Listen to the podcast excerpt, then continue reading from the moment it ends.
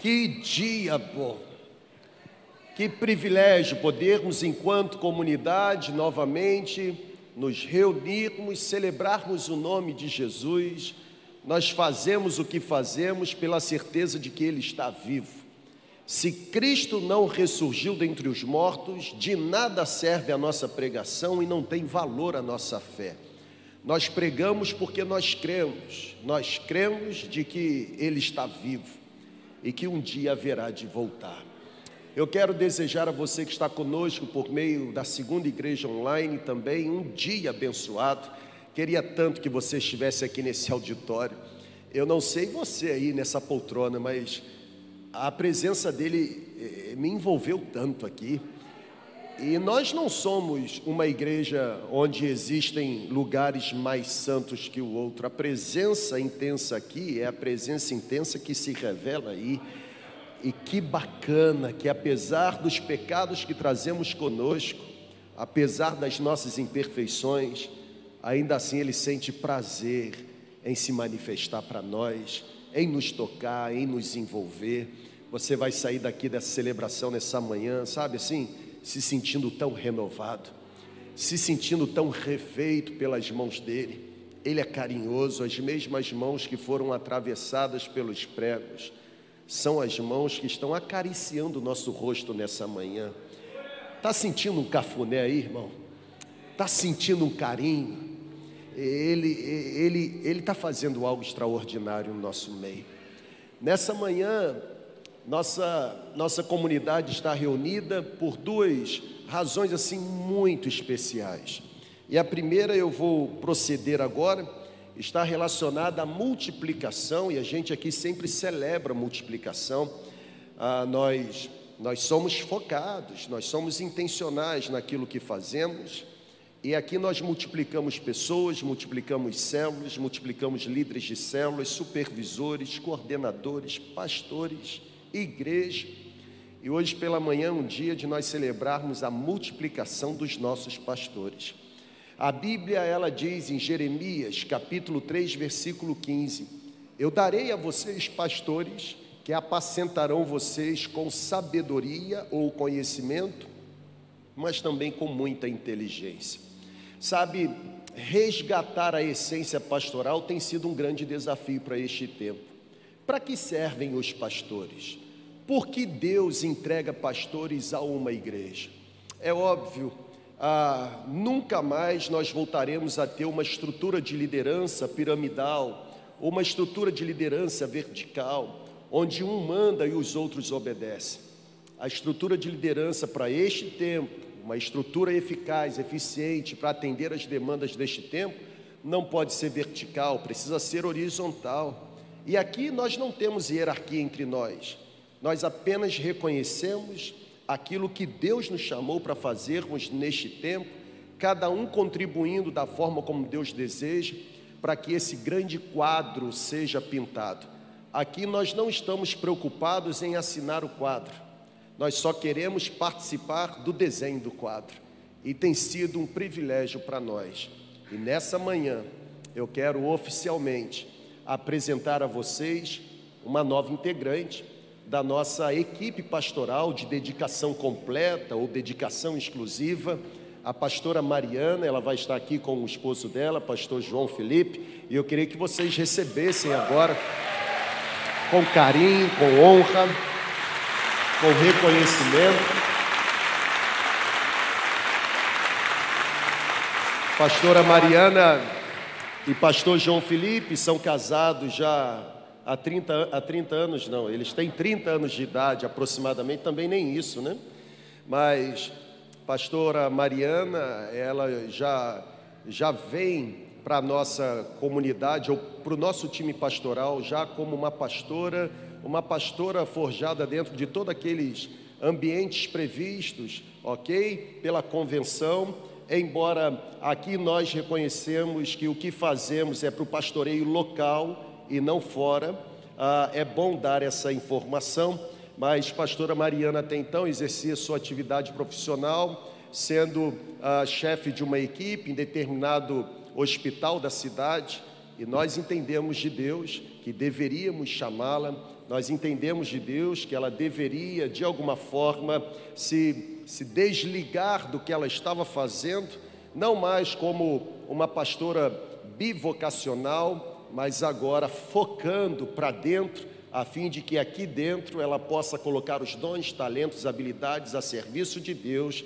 para que através do que se faz aqui dentro, pessoas lá fora sejam alcançadas.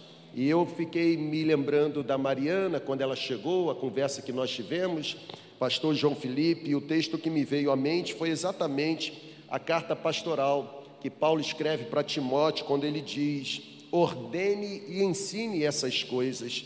Ninguém deve desprezar você pelo fato de você ser jovem. Olha como eu estou te ajudando hoje de manhã, né? Pelo fato de você ser jovem. Mas seja um exemplo para os fiéis na palavra, no procedimento, no amor, na fé, na pureza. Até a minha chegada, Paulo disse para Timóteo: até a minha chegada, dedique-se à leitura pública da Escritura, à exortação, ao ensino, não negligencie o dom que foi dado a você por mensagem profética com imposição de mãos dos, dos presbíteros, seja diligente nessas coisas, dedique-se inteiramente a elas, para que todos vejam o seu progresso. E nessa manhã seja uma manhã histórica na vida de vocês, como está sendo uma manhã histórica na vida da nossa comunidade. pastora Mariana está chegando para o nosso time e está assumindo toda essa parte social da nossa comunidade.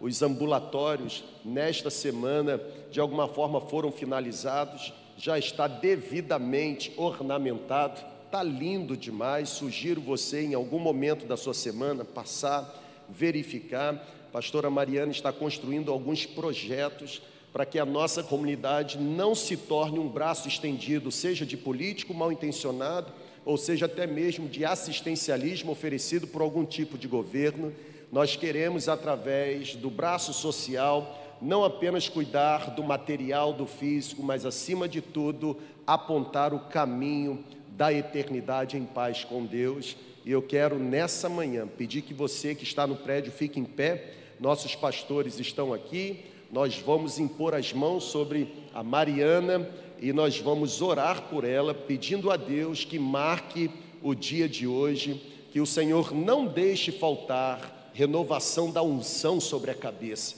Que o Senhor nunca deixe cessar palavra de encorajamento, de autoridade nos lábios. Que o Senhor nunca deixe se apagar no coração a chama da paixão por Jesus Cristo. Que as mãos sejam ungidas, que os pés sejam guardados, que os joelhos se mantenham dobrados, que a mente e o coração sejam escondidos em Cristo e que tudo quanto Deus lhe der a oportunidade de produzir, que possa edificar a comunidade, mas possa arrancar aplausos e sorriso de Jesus Cristo. Vamos orar, oremos ao Senhor agora. Senhor, em nome de Jesus, nós te agradecemos pelo privilégio de, neste momento, reconhecer a tua chamada sobre a vida da Mariana e sobre a vida do João.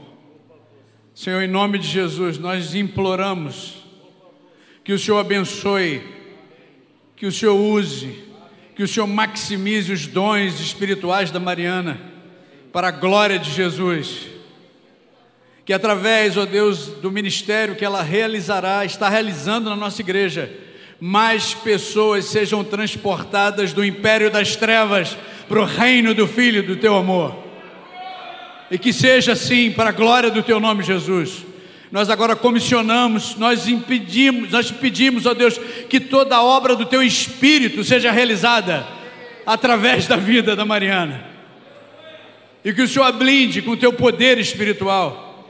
Que cada palavra, cada gesto, cada tarefa, cada ministério, cada pessoa encontre Jesus através da vida e do ministério da Mariana, através da nossa igreja e por onde quer que o Senhor enviar. Abençoe, por favor, a nossa igreja e usa-nos todos para a glória do teu nome. Senhor, eu peço, o que está faltando? Envia, Senhor, um grande avivamento para Campos, um grande avivamento para o Rio de Janeiro, um grande avivamento para o Brasil, um grande avivamento para o mundo, através das nossas vidas. Escreva, por favor, uma nova página e usa-nos para a glória do teu nome. Nesse exato momento, nós pedimos tudo isso em nome de Jesus, o nome que é sobre todo nome, e que um dia, o nome de Jesus, todo joelho se dobrará e toda língua confessará que Ele é o Senhor para a glória de Deus Pai. É nesse nome que nós oramos. E o povo de Deus disse: Amém.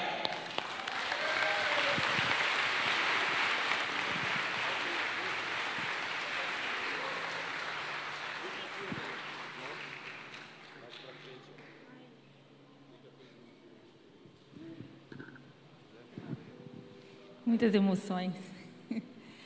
Mariana, em nome do nosso time e de toda a nossa comunidade, eu quero passar essa palavra em suas mãos, porque essa palavra, a palavra de Deus, ela transformou a sua vida, te moldou, te curou, e ela foi tão atraente para você que ela te chamou. E ela te capacitou e vai continuar te capacitando. Eu sei que você já tem disposição no seu coração para dar a sua vida, se preciso for, por essa palavra. Muitos precisaram dar ao longo da história. Mas todos os dias, todos os dias, essa palavra vai te alimentar. E ela vai ser usada por você também para salvar e transformar muitas e muitas vidas, como você foi transformada. Nós passamos essa palavra, que é a palavra de Deus, para as suas mãos, te reconhecendo como chamada por Ele para essa obra e te abençoando para que você faça muito mais do que qualquer um de nós pode imaginar, em nome de Jesus, no poder do Espírito Santo. Amém.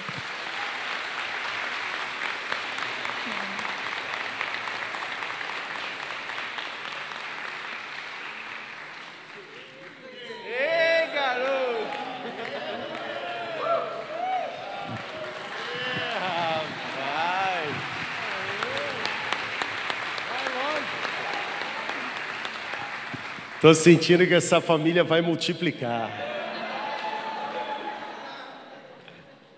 Essa é a célula de Mariana, né?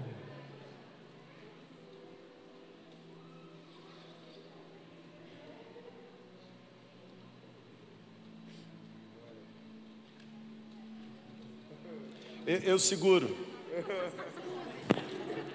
Com prazer eu seguro.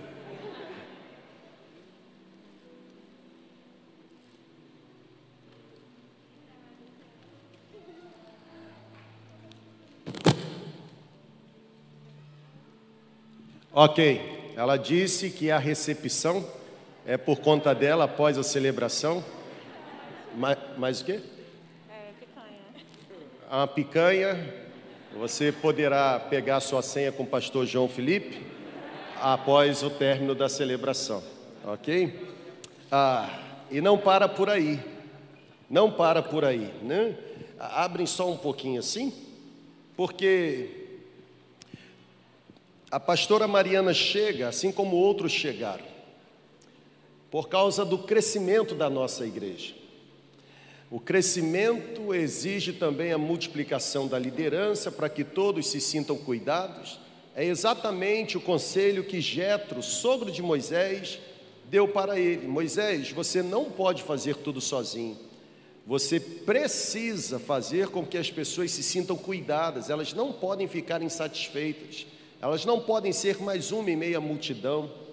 E, e isso exige então que a gente reconheça pessoas que Deus tem chamado, vocacionado, ungido, a fim de que essas pessoas juntas possam exercer o pastoreio, para que o povo se sinta cuidado, amparado, direcionado pelo Espírito Santo e para a igreja também, para que a igreja cumpra o propósito para o qual ela existe. Por isso eu quero nesse exato momento declarar a igreja em assembleia especial e reconhecer ou apresentar, e com essa apresentação reconhecer aqueles que a partir deste domingo, desta assembleia, se tornam de ato, de fato, ok? Membros da nossa comunidade. No primeiro semestre, nós apresentamos 262 pessoas que decidiram se conectar à nossa comunidade. E nesta assembleia, eu quero apresentar a vocês 170 ou 171 nomes de pessoas que estão chegando para a nossa comunidade, todas em célula, todas cumprindo os pré-requisitos, seja através dos cursos oferecidos pelo CCM e o mais importante, todas essas pessoas chanceladas, referendadas, ok? Pela sua liderança da célula. Os irmãos que são favoráveis ao recebimento desses, desses 170 nomes de pessoas que decidem por livre e espontânea vontade, iluminadas pelo Espírito Santo, se conectarem à nossa comunidade, levante a mão, por favor. Ok, pode abaixar. Não há contrários. Há um contrário, não? Não, não há contrário, ok? Então eu quero pedir a estas pessoas que estão aqui, cujos nomes estão sendo apresentados, fique em pé, por favor, a nossa comunidade quer reconhecer você.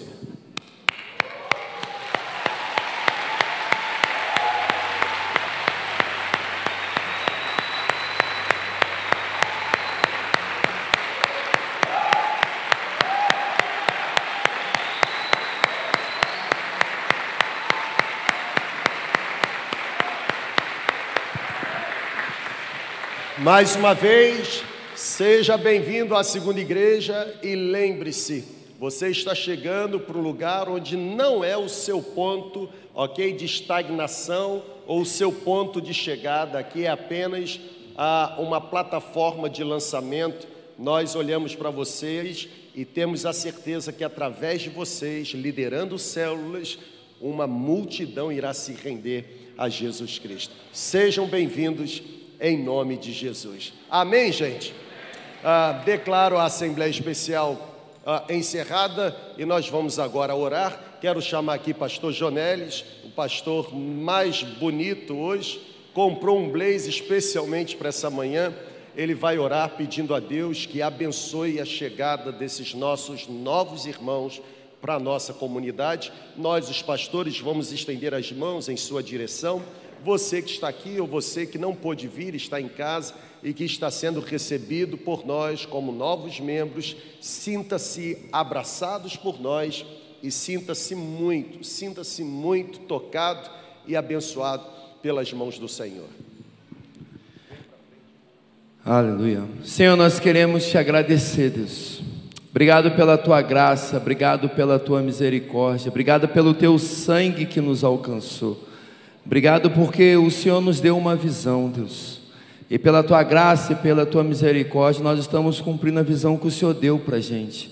E nós queremos louvar e exaltar o teu santo e poderoso nome por essas pessoas que um dia tiveram um encontro genuíno e transformador com o Senhor Obrigado porque a graça, a misericórdia, o sangue do Senhor alcançou cada uma delas, Deus. Obrigado pela promessa que o Senhor já liberou para cada uma delas, Deus. Eu quero te pedir na autoridade do nome de Jesus que elas venham cumprir mesmo o propósito do Senhor, não só aqui, Deus, nessa comunidade, mas na terra, Deus, que é de fazer discípulos para o Senhor, Deus. Que eles venham se multiplicar cada vez mais, que eles venham crescer em graça, unção, conhecimento, poder do teu Espírito Santo e que eles venham tomar posse dos dons espirituais que o Senhor tem para cada um deles, porque os dons espirituais são para crescimento do corpo do Senhor e que venhamos crescer cada vez mais para cumprir o objetivo do Senhor. Obrigado por essas vidas, Deus. Nós os recebemos, Deus, e nós agradecemos o Senhor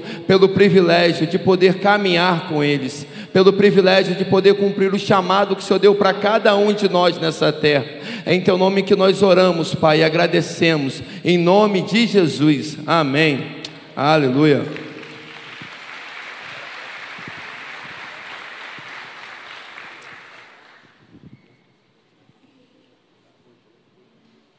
Ok, gente, peguem a sua Bíblia, por favor. Quero ler apenas um texto com você agora e nós vamos contribuir financeiramente Óbvio que fazemos isso porque reconhecemos que não somos donos, somos apenas responsáveis por aquilo que Deus nos dá, ok? E eu gosto muito de fazer esse momento. Quando quando os pastores me escalam para esse momento, eu fico tão feliz, porque se existe um assunto que eu gosto de falar, é do privilégio que eu tenho de administrar as bênçãos que Deus me entrega, mas que não são minhas em absoluto, mas apenas estão comigo para que através da minha boa administração, da minha boa gestão, ah, pessoas sejam tocadas, sejam cuidadas, sejam alcançadas e aquele que me entregou se sinta satisfeito pela forma como eu administro. Existe um texto bíblico e eu quero falar dele agora com você, é exatamente o Salmo 37, verso 5, quando a Bíblia diz: Fui moço, hoje sou velho,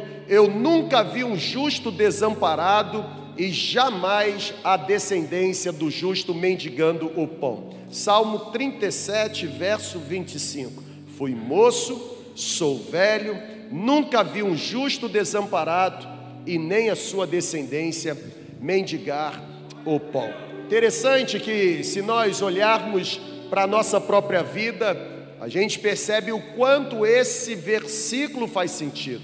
Ah, o problema é que a gente confunde muitas vezes necessidade e desejo.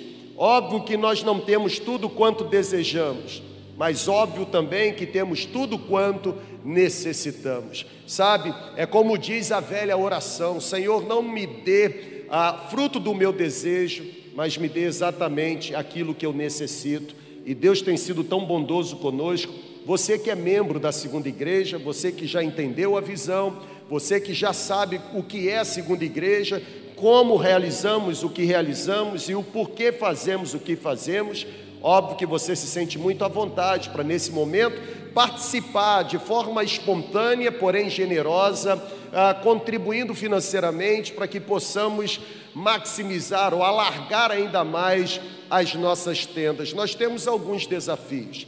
Desafios como, por exemplo, nós adquirirmos um consultório móvel ah, para continuarmos fazendo essa imersão nas comunidades a partir da liderança da pastora Mariana. Nós temos os desafios, desafios como, por exemplo, continuar mantendo trabalhos missionários, trabalhos que estão sendo realizados fora da nossa cidade, fora do nosso país.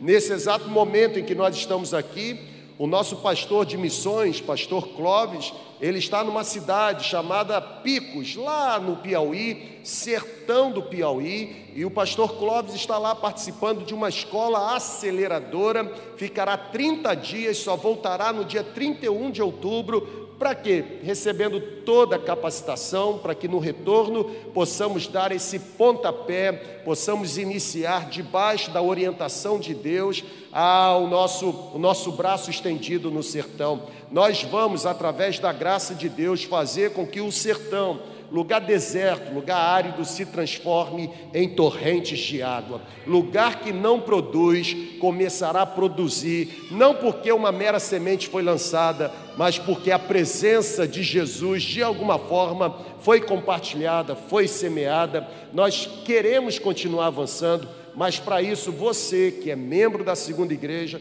você continua, você precisa continuar sendo um bom mordomo dos recursos que Deus te entrega. Você que não é membro da segunda igreja, Primeiro que você, se eu fosse você, primeiro eu me converteria. Segundo, se eu fosse você, eu primeiro, segundo eu entenderia a visão da igreja, porque ninguém gosta de colocar dinheiro num saco furado, não é verdade? Ninguém gosta de contribuir sem ter noção do propósito. Então você que está conosco aqui no prédio ou online, esse momento é o momento em que nós, membros da segunda igreja, vamos contribuir de forma generosa, porque isso para nós é muito importante. Você pode fazer? Óbvio que possa. Agora, não confunda a motivação de fazer. O fato de contribuir não vai tornar Deus refém dos seus desejos, o fato de você contribuir não vai obrigar Deus a fazer o que você quer que Ele faça na verdade, se o fato de contribuir dará a você a sensação de que esta igreja está mais interessada no que você tem do que em quem você pode se tornar, não contribua. Porque, de boa, sinceramente, nós não estamos nem um pouco preocupados com o tipo de carro que você estacionou, com o tipo de roupa que você está vestindo, onde você mora. A nossa preocupação é saber quem você pode se tornar se você decidir se lançar nas mãos do Senhor desta igreja. Você nunca para nós significará o que você tem, você para nós sempre terá sentido de quem pode se tornar, se permitir Jesus se tornar o Senhor da sua vida. Alguns irmãos nossos estarão aqui, outros no meio aí do auditório, lá na galeria, e você que está aqui no prédio poderá fazer a sua contribuição agora. Eu peço que você seja muito generoso. A você que está conosco por meio da transmissão, você pode tomar os dados que estão sendo apresentados através aí da sua tela e também fazer a sua contribuição. A minha oração é que de fato a palavra se cumpra. Ainda novo ou já estando velho, que jamais a nossa descendência venha mendigar pão, que o Jeová Jireh continue provendo tudo quanto necessitamos, para que todas as demandas e necessidades sejam supridas por Ele mesmo. Deus abençoe você.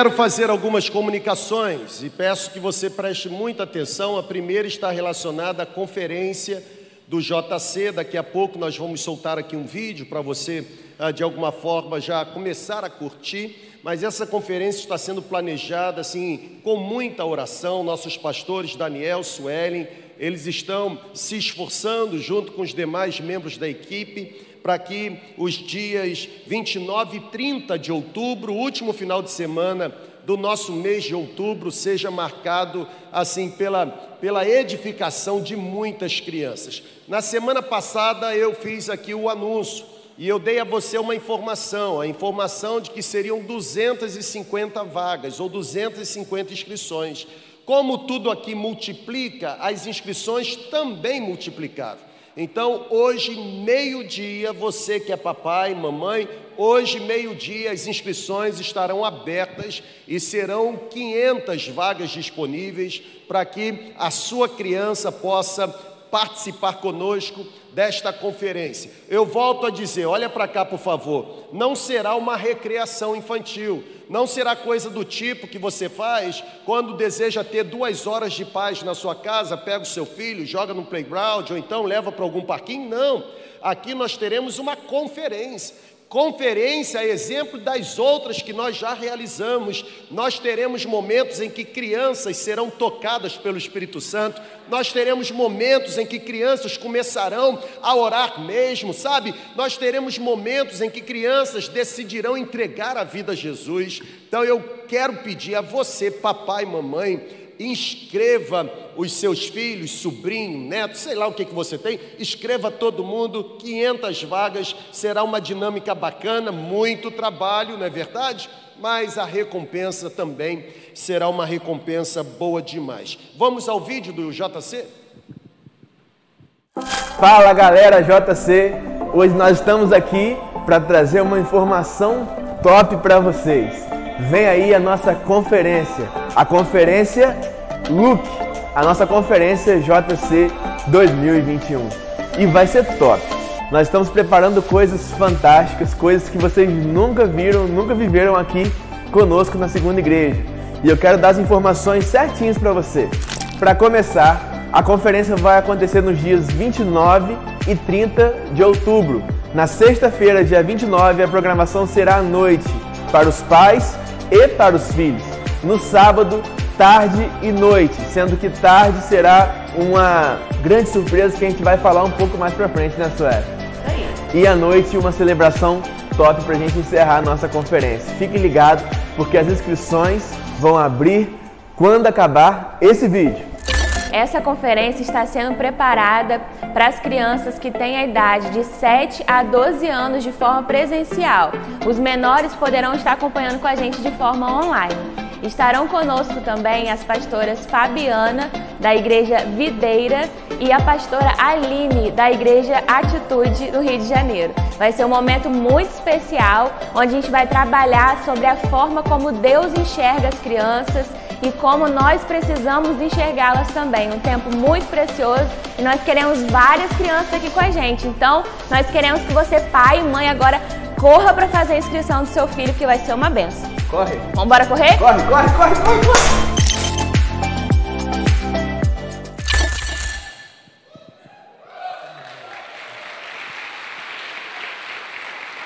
Eu espero que você tenha prestado atenção que a conferência está sendo oferecida presencialmente para crianças de 7 a 12 anos. Ah, mas os outros não vão participar? Vão, porém, online. Tá bom? Então, ah, eles falaram que quando terminasse o vídeo, eh, você poderia fazer, mas é porque o vídeo está rolando ainda até o final da celebração. Se você pegar o seu celular agora e tentar fazer, vai dar pane no seu celular. Não pegue o seu celular agora ok?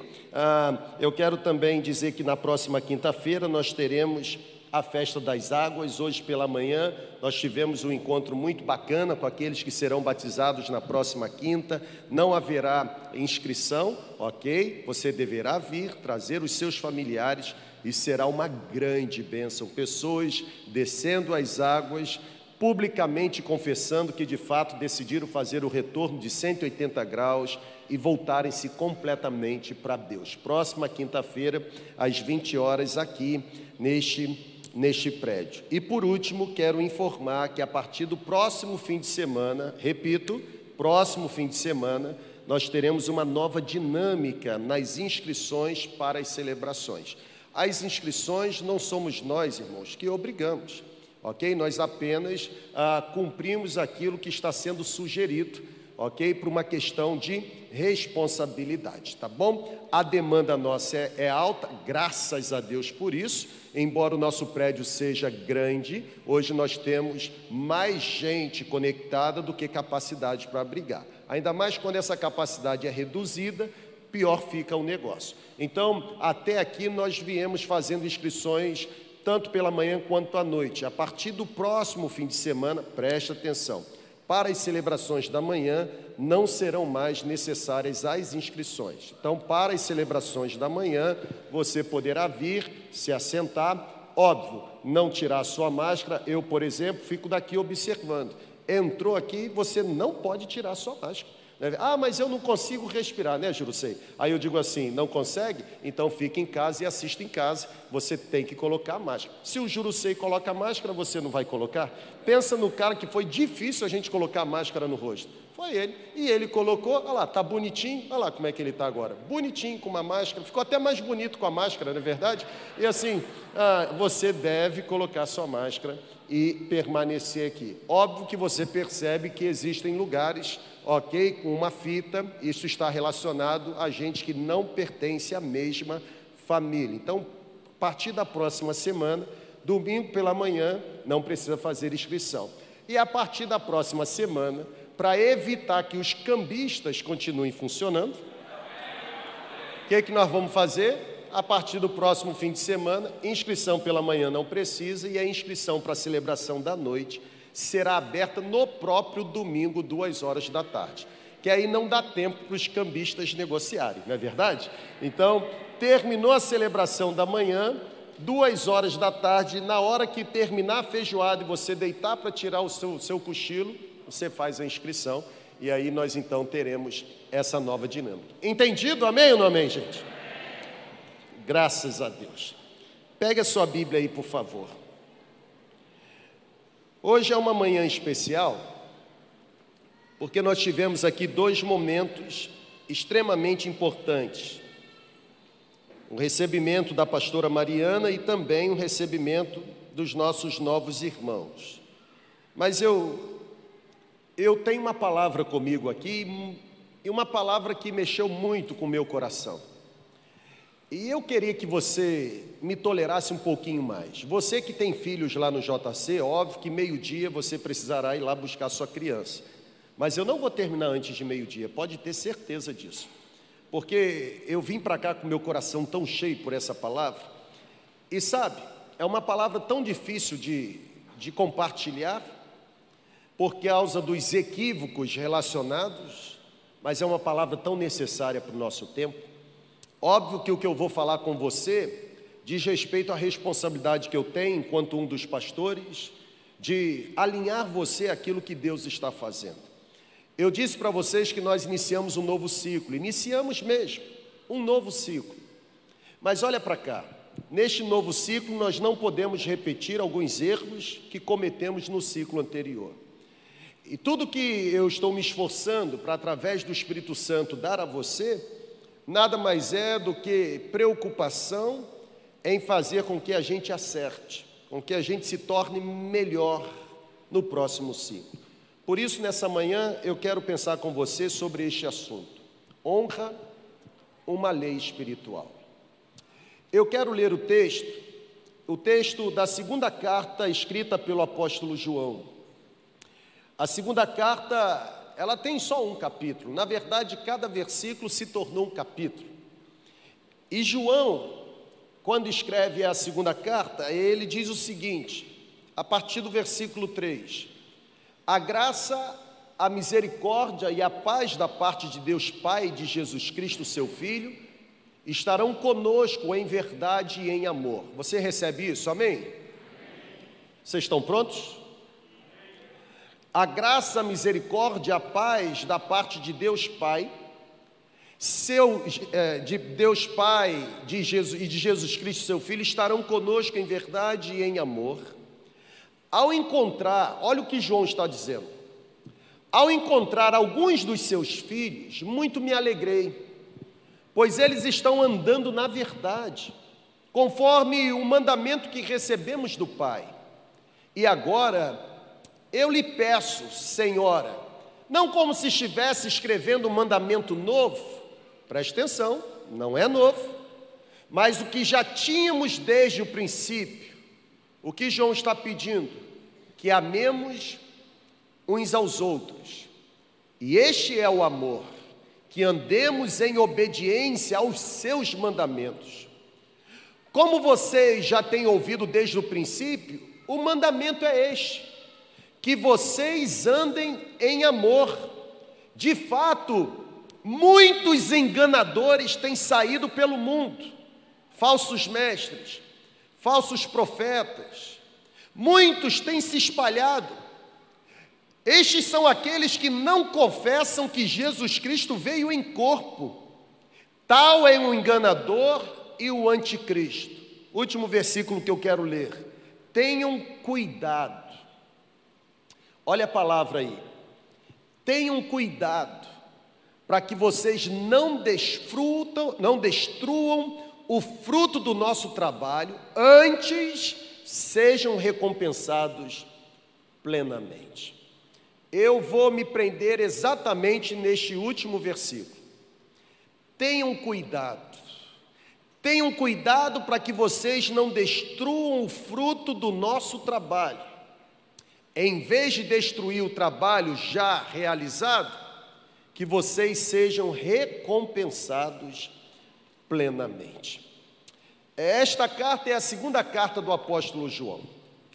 É interessante porque nós não somos muito acostumados a olhar as entrelinhas.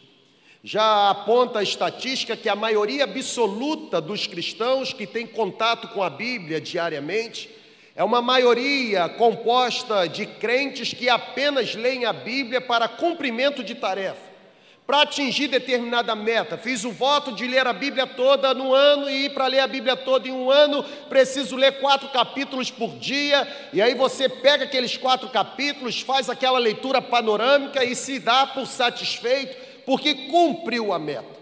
Óbvio que nessa manhã eu estou voltando num texto que você já leu.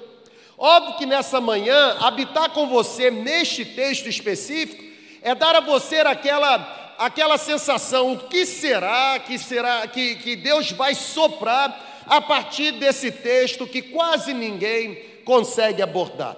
Esta é a segunda carta escrita pelo apóstolo João, e dizem os analíticos do Novo Testamento que as cartas que João escreveu são cartas que trazem luz, são cartas que mostram com clareza os perigos decorrentes das heresias, heresias que eram compartilhadas pelos falsos mestres. Os analíticos do Novo Testamento dizem que as cartas que João escreveu são cartas que trazem luz, por quê? Porque são cartas que mostram com clareza as correntes de pensamentos errôneos que brotavam no seio da igreja, pensamentos equivocados que eram resultado de uma pregação equivocada, pregação compartilhada por falsos mestres, por falsos ensinadores, inclusive mestres e falsos ensinadores que negavam a encarnação de Jesus. Olha o que João disse exatamente no versículo 7: ah, muitos enganadores entraram no mundo, os quais não confessam que Jesus Cristo veio em carne.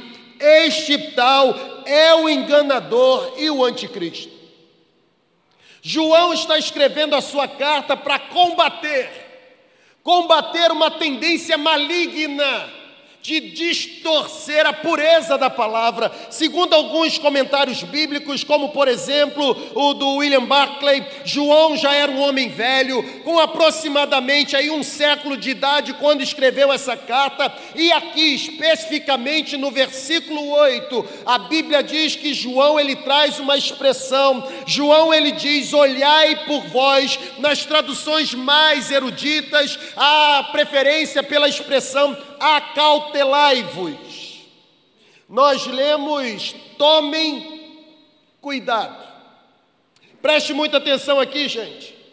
Existe uma advertência, essa advertência está sendo compartilhada por João. Para João, nós devemos viver cuidadosamente.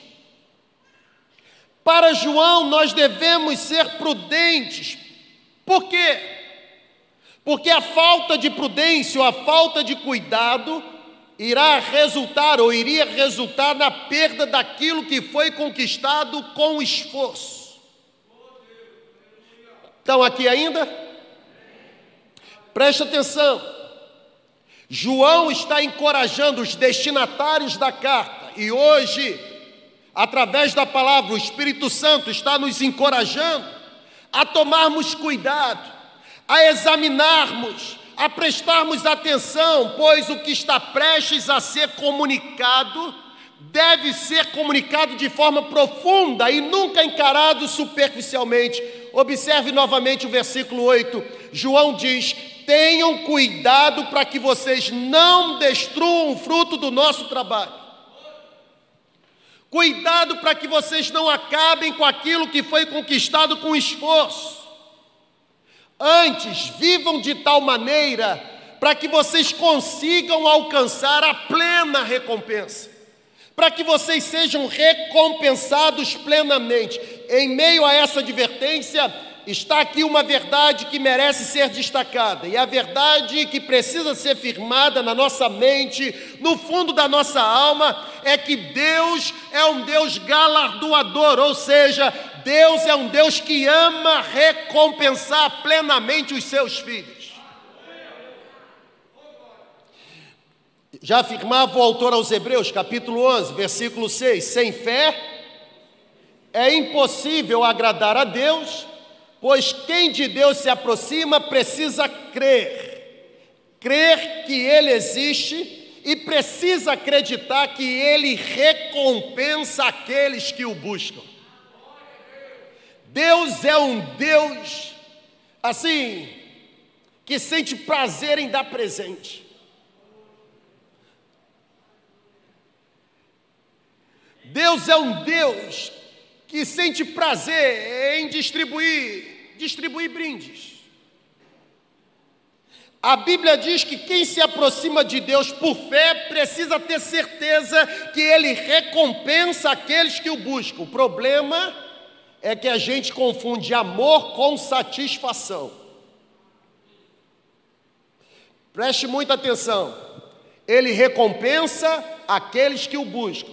A Bíblia não está dizendo que ele recompensa aqueles que ele ama, porque ele ama todos, embora nem todos que são amados são recompensados. Porque amor é diferente de satisfação.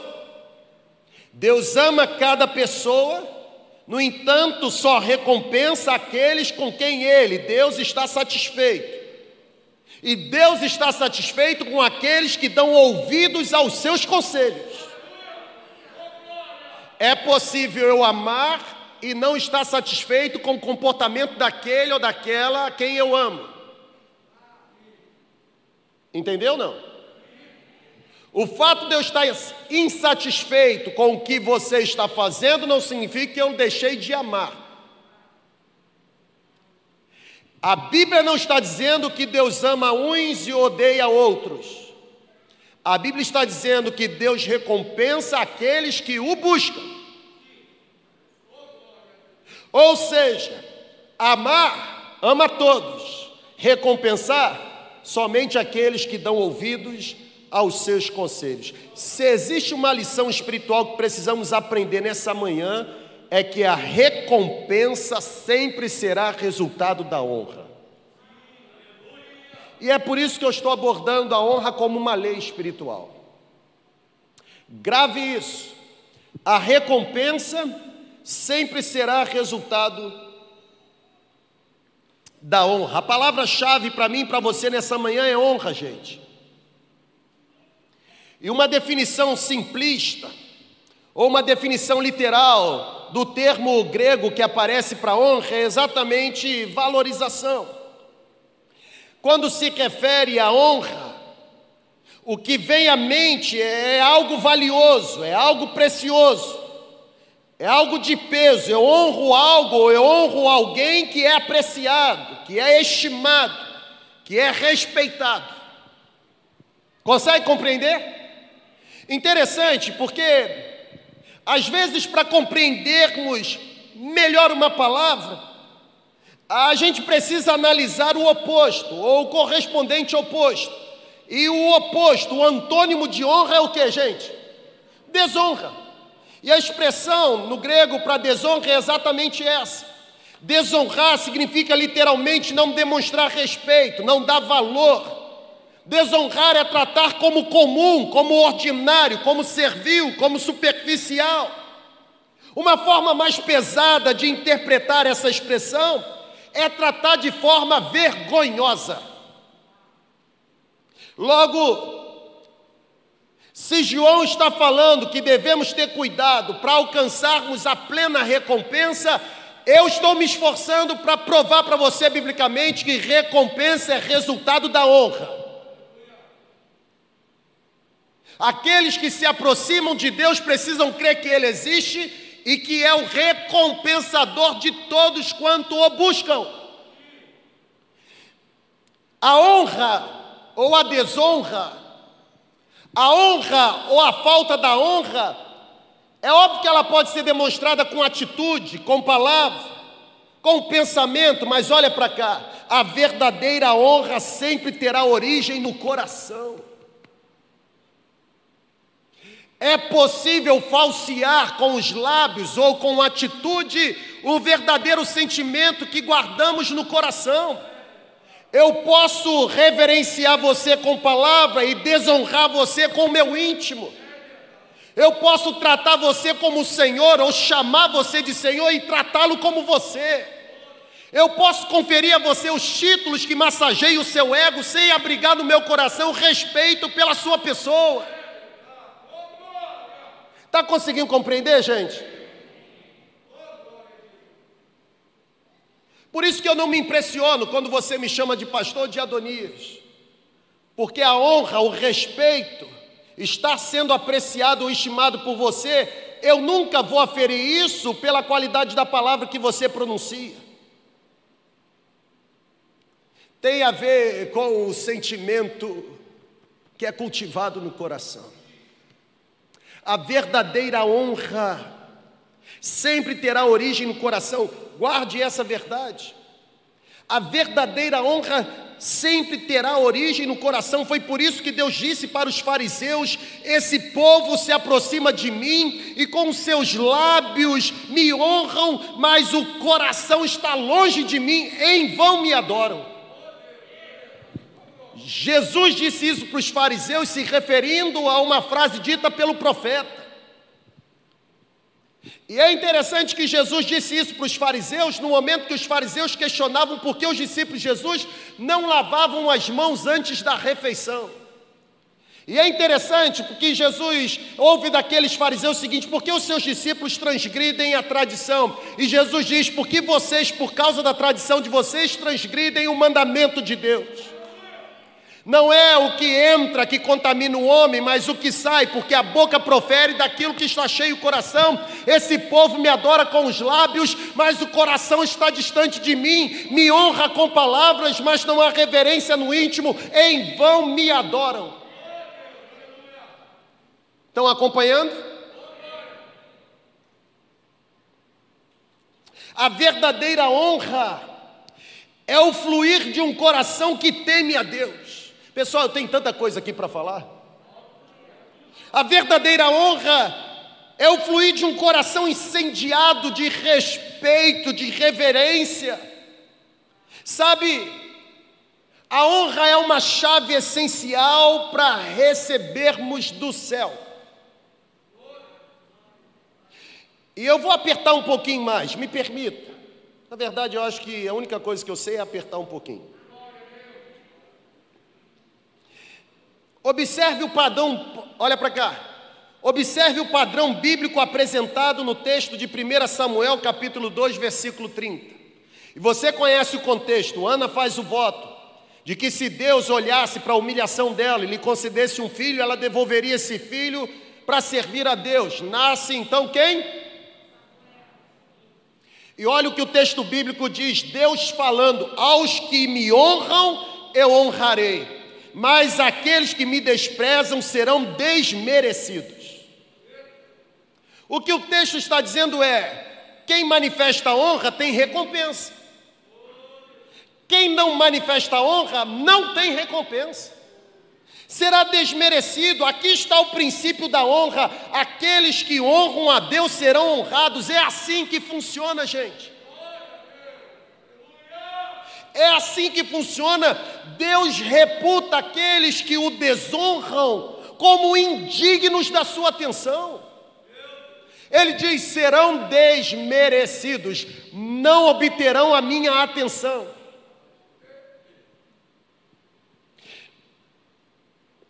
Segundo o apóstolo João, no texto que nós lemos, nós devemos ter cuidado, nós devemos viver diligentemente, nós devemos examinar, nós devemos olhar com cuidado a fim de recebermos o completo galardão ou, conforme outras traduções, devemos ter cuidado ou viver diligentemente a fim de recebermos a plena recompensa. O que João está dizendo é que os benefícios do trabalho intenso podem ser perdidos por causa de escolhas erradas. É por isso que ele diz: vivam de tal maneira, tenham cuidado, para que vocês não destruam o resultado do trabalho intenso, para que todo o esforço que foi empreendido não se perca antes recebam a plena recompensa. O que João está afirmando é que benefícios alcançados por um esforço, por um trabalho intenso, esses benefícios podem ser perdidos por causa de escolhas erradas, e uma escolha errada pode custar caro para o resto da vida. Tem escolhas erradas que nós conseguimos retratá-las mas tem escolhas erradas que nós não conseguimos mais recuperar. Mais do que olhar para esse texto e pensar na recompensa, o propósito é que você olhe para a sua própria vida enquanto trajetória cristã. Olha para cá. Eu tenho aprendido que o cristianismo não é uma corrida de velocidade, o cristianismo é uma prova de perseverança, é uma prova de resistência. No cristianismo não é quem chega primeiro, no cristianismo é quem chega no final.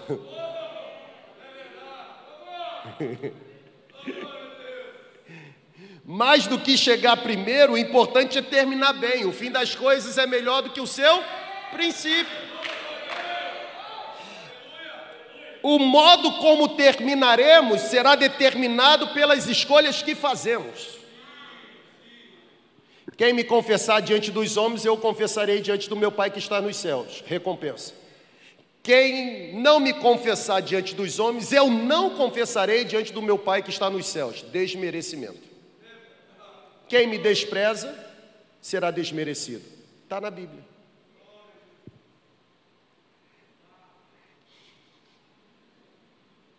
Vou pular.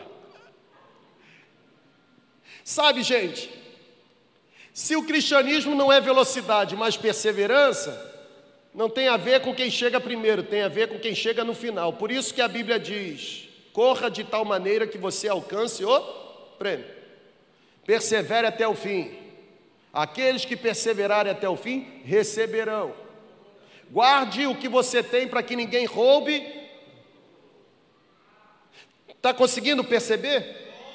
Nossos maiores erros são resultados da nossa escolha em não seguir o padrão estabelecido pela palavra de Deus. Os nossos maiores fracassos são subprodutos da nossa incapacidade de permanecermos dependentes aos ensinamentos de Deus.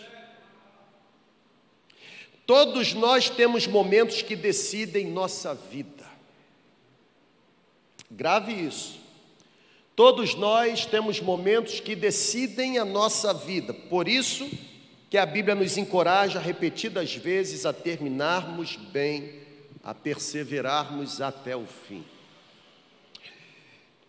As escrituras elas elas trazem inúmeros exemplos de pessoas que vislumbraram o coração de Deus porque honraram. Como as Escrituras também trazem alguns exemplos de pessoas que não receberam recompensa porque o desonraram. Eu, quando olho para a Bíblia, eu encontro exemplo de pessoas que desenvolveram modelos sábios para tomadas de decisões e o resultado foi recompensa. Quando eu olho para a Bíblia, eu encontro exemplo de pessoas que, quando estiveram frente a frente com momentos decisivos, reagiram corretamente, honrando a Deus, e porque honraram a Deus, receberam grandes recompensas. Mas também a Bíblia me traz alguns maus exemplos, maus exemplos de pessoas que não alcançaram recompensas porque desonraram. Eu quero trazer dois pontos. Esses dois pontos vão corroborar para dar a você a honra como lei espiritual e depois eu encerro. O primeiro ponto é exatamente esse que está aí na sua tela: cuidado. Cuidado. Não foi assim que João começou o versículo 8? Tomem cuidado? Então, cuidado. Cuidado, porque a recompensa pode ficar comprometida, não por causa de quem chega, mas pela forma como é recebido.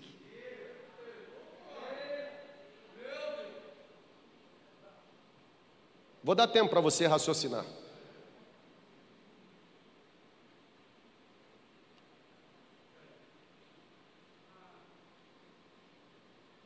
Cuidado.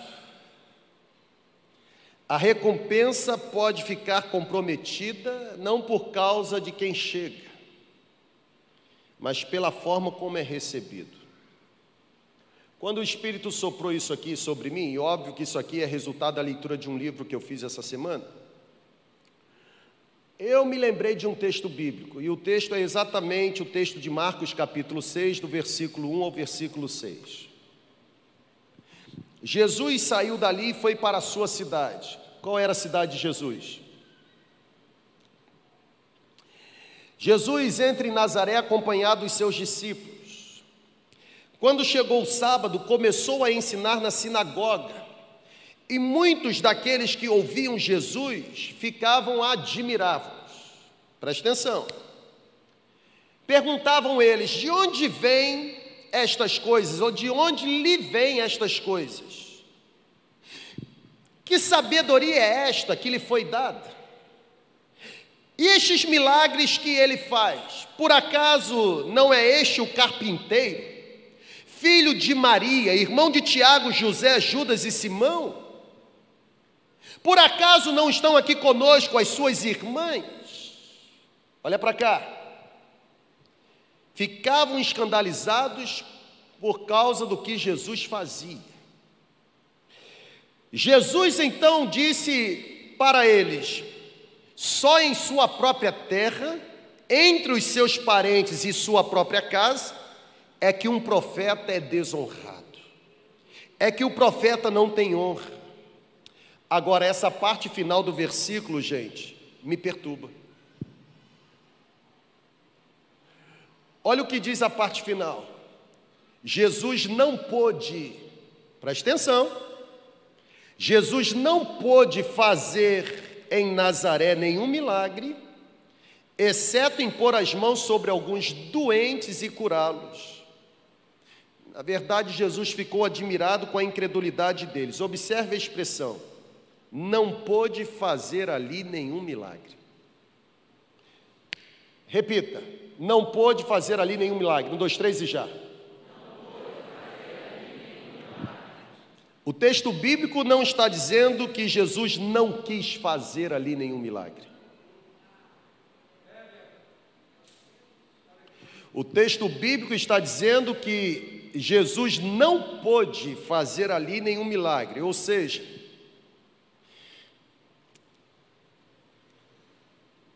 ali Jesus estava sendo contido. O texto está dizendo não que Jesus não pôde, o texto está dizendo que Jesus ali, que Jesus não quis, que Jesus ali não recebeu autorização para fazer. Percebam que ele não está retendo, não quero fazer. Ele está sendo contido, não pôde fazer. Pegaram? A pergunta que me surgiu é exatamente esta: por que Jesus não pôde fazer nenhuma obra poderosa em Nazaré? Pastora Érica é a mais inteligente entre nós. Ela teria, assim, resposta rápida. Por que será, Arlete? Que Jesus não pôde fazer nenhuma obra poderosa na sua própria cidade. Presta atenção aqui, gente. Eu estou em Marcos 6. Se você voltar em Marcos 2, Se você andar mais um pouquinho, Jesus liberta leproso, Jesus liberta endemoniado. Na verdade, Marcos 5, Jesus cura a mulher do fluxo de sangue, Jesus ressuscita a filha de Jairo. Está entendendo? Jesus já havia realizado grandes milagres em outras cidades. Antes deste momento, por intermédio de Jesus, cegos voltaram a enxergar, surdos começaram a ouvir, aleijados de repente se levantaram e começaram a andar. Por causa de Jesus, momentos antes, mortos se levantaram, endemoniados foram libertos. Qual foi a diferença?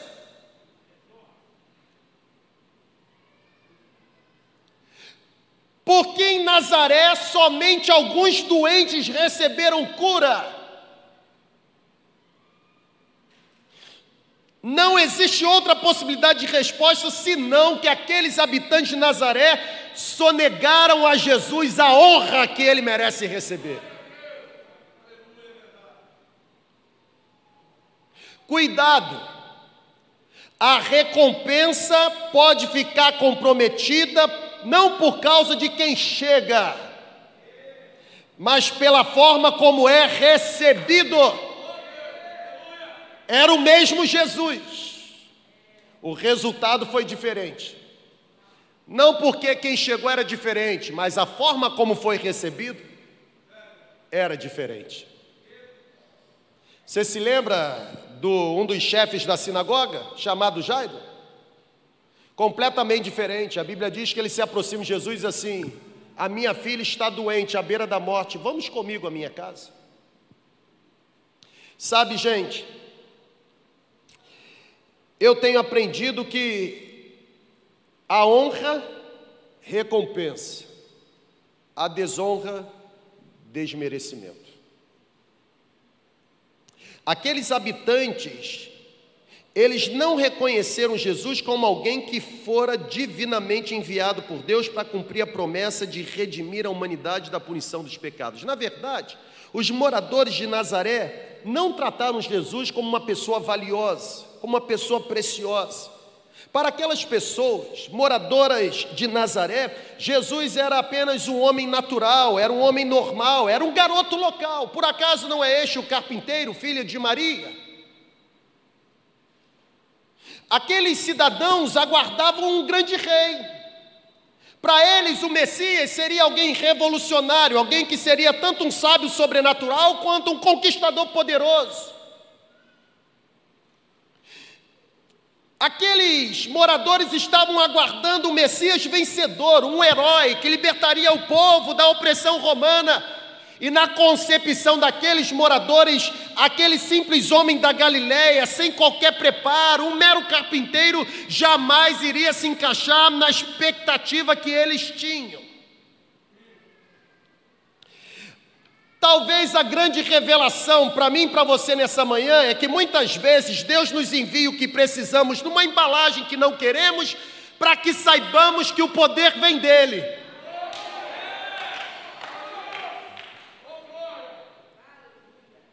Uh!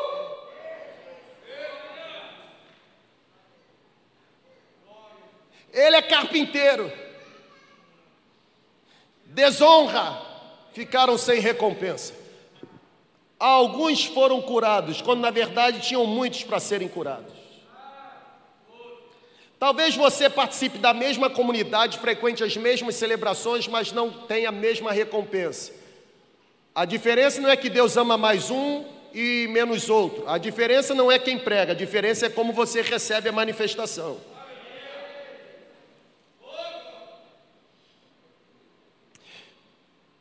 Cuidado, a recompensa pode ficar comprometida não por causa de quem chega, mas pela forma como é recebido. Eu, de quando em vez, eu sou procurado por pastores, alguns amigos e outros não tão próximos, e que vêm me pedir ajuda e oração porque eles admiram a coragem que eles dizem que eu tenho, e apesar de eu me achar o cara mais medroso da face da terra, e eles reclamam da forma como estão sendo tratados pela igreja. Alguns até merecem ser tratados daquela forma, porque não puxam para si a responsabilidade e a autoridade que receberam. outros não. E quando eu percebo que existem alguns que estão sendo destratados injustamente, porque tem uns que precisam mesmo, faz parte da disciplina de Deus. Eu sempre digo para a igreja o seguinte: não adianta orar depois que Deus tirar. Porque você não honra o homem de Deus que Deus colocou entre vocês, mas tem igreja orando pedindo o homem de Deus. E pode ser que esse homem de Deus que está sendo desonrado aqui seja a resposta de Deus para provocar recompensa lá.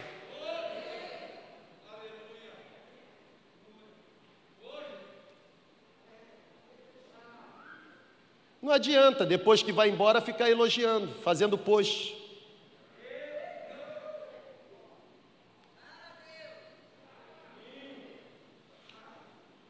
A recompensa pode ficar comprometida por causa da forma como a gente recebe. Sabe, gente, a gente precisa pensar. Pense aqui. Jesus, o Filho de Deus, plenamente cheio do Espírito de Deus, é enviado para curar enfermos, para ressuscitar mortos, para libertar as pessoas da opressão do diabo.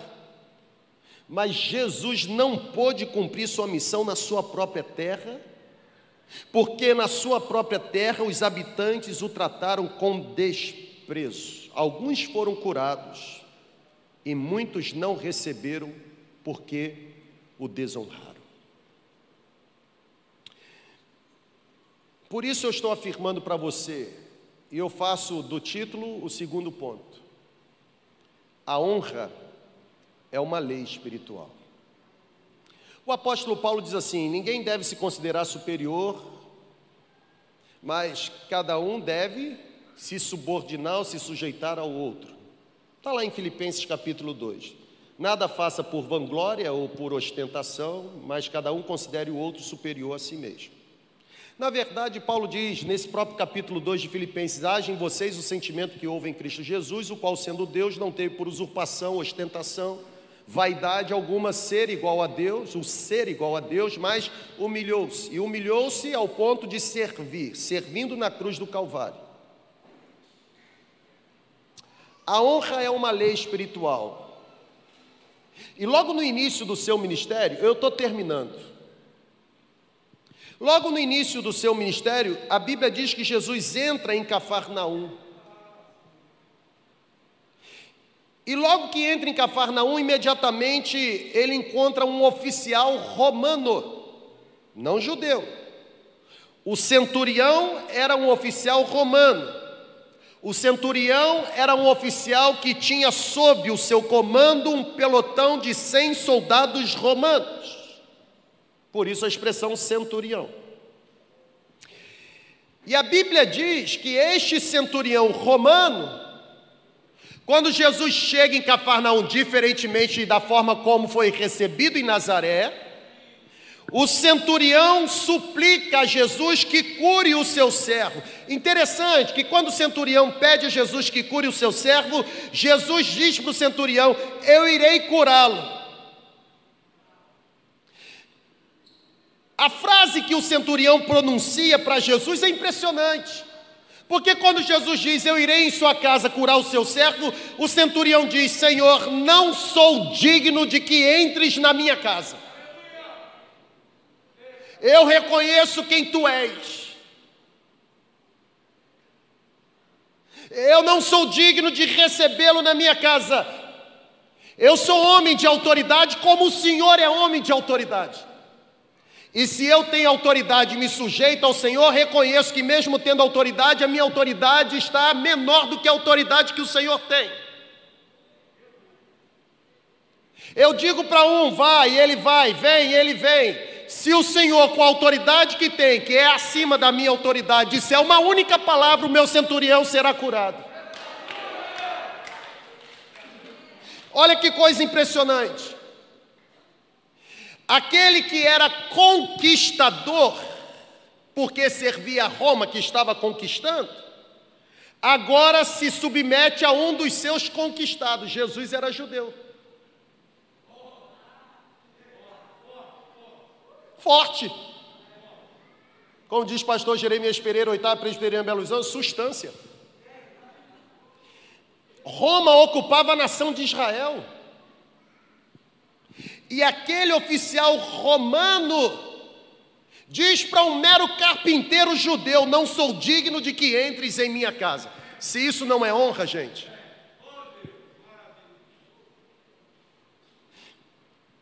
Você sabe qual foi o resultado? A recompensa foi alcançada e aquele doente foi curado. Eu não encontro outra forma de concluir, e eu estou concluindo agora. Eu não encontro outra forma de concluir esta ministração senão levando você ao princípio da honra estabelecido pelo próprio Jesus. Olha para cá, por favor. Se honra é uma lei espiritual, a lei precisa ser obedecida. E eu não encontro outra maneira de concluir o que eu estou me esforçando no espírito para compartilhar com você, senão me reportando à forma como Jesus estabeleceu o princípio da honra. Mateus capítulo 10, do 40 ao 42, Jesus disse: Quem recebe vocês, recebem a mim. E quem me recebe, recebe aquele que me enviou. Estão aqui comigo? Quem recebe um profeta, porque ele é profeta, receberá a recompensa de profeta. Quem recebe um justo, porque ele é justo, receberá a recompensa de um justo. Agora olha que coisa bacana. E se alguém der mesmo que seja apenas um copo de água fria a um destes pequeninos, porque ele é meu discípulo, eu asseguro que não perderá a sua recompensa. Na verdade, o que Jesus está fazendo aqui é lançar a base da honra como uma lei espiritual. Jesus está se referindo à aplicação da honra em todos os níveis de relacionamento que qualquer pessoa possa estar envolvida. Preste atenção. Quando ele diz: quem honra um profeta que é profeta recebe galardão de profeta ou recompensa de profeta, Jesus está falando daqueles que exercem algum tipo de liderança, aqueles que nos lideram, aqueles que nos direcionam, aqueles que nos presidem. Logo, Jesus está dizendo: vocês devem honrar aqueles que presidem vocês, lideram vocês, Paulo já dizia isso, ou já disse isso na carta aos Tessalonicenses. Quando Paulo diz no capítulo 5, versículo 12: vocês devem tratar na mais alta consideração, a expressão no grego é autoestima. Vocês devem estar acima da média no tratamento em relação àqueles que lideram vocês no reino de Deus. Na verdade, o autor aos Hebreus afirma no capítulo 13: olha, vocês devem obedecer, honrar os pastores de vocês como ao Senhor, porque são eles que velam pela vida de vocês como quem dará conta. Eu fico triste quando ouço história de igrejas que querem mandar em pastor. Ainda bem que aqui na segunda igreja esse mal não existe. Não existe não é porque vocês são bonzinhos, não. Não existe porque nós pastores não permitimos esse mal florescer. Alguns até querem se levantar e mandar, mas não mandam. E não vão mandar. Só quem vai mandar aqui é o Espírito de Deus. E pare com essa infantilidade de dizer que eu estou mandando recado. Não sou garoto de recado, eu sou alguém que Deus usa para falar com você. Então pega isso em tubo, irmão.